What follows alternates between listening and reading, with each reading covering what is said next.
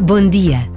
Celebrar o Dia Internacional da Mulher é lembrar que as mulheres conquistaram direitos que hoje nos parecem naturais, no campo da política, do trabalho, da economia.